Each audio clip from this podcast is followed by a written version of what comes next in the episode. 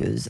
Au menu du Conseil des ministres ce matin, une nomination, celle de Pierre Moscovici à la tête de la Cour des comptes. Ancien ministre de l'économie de François Hollande, il va donc contrôler les finances publiques. Michael Darmon, est-ce que c'est l'amorce d'un virage à gauche d'Emmanuel Macron? En tout cas, le président le clignotant. Hein, avec euh, Pierre Moscovici, on n'est pas dans la gauche révolutionnaire. Avec lui, Emmanuel Macron retrouve cette gauche social-démocrate au sein de laquelle il évoluait encore il y a quelques années. Lorsqu'ils se sont retrouvés dans le bureau présidentiel un jeudi dernier, eh bien, les deux hommes ont évoqué ce temps en 2012 lorsqu'ils ont piloté la passation de pouvoir entre les équipes de Nicolas Sarkozy et celle de François Hollande. Quelques mois plus tard, alors qu'Emmanuel Macron était secrétaire général adjoint à l'Élysée, euh, Moscou, comme tout le monde le surnomme, et lui était ministre des À la tête de Bercy et tirait la sonnette d'alarme contre le ras-le-bol fiscal des Français qui subissaient donc des hausses d'impôts importantes.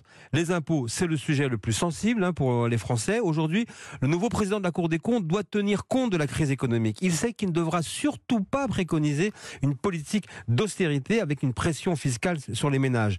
Pierre Moscovici va surtout s'attacher à évaluer les politiques sociales et environnementales, moins focalisées sur les réductions de déficit. Nommé pour 8 ans, Moscovici, le socialiste, accède à un point de vue privilégié sur l'exécutif. Il est désormais chargé de contrôler la bonne utilisation de l'argent public pour la fin du quinquennat Macron. Votre fait politique, Michael Darmon, tous les jours dans la matinale d'Europe 1.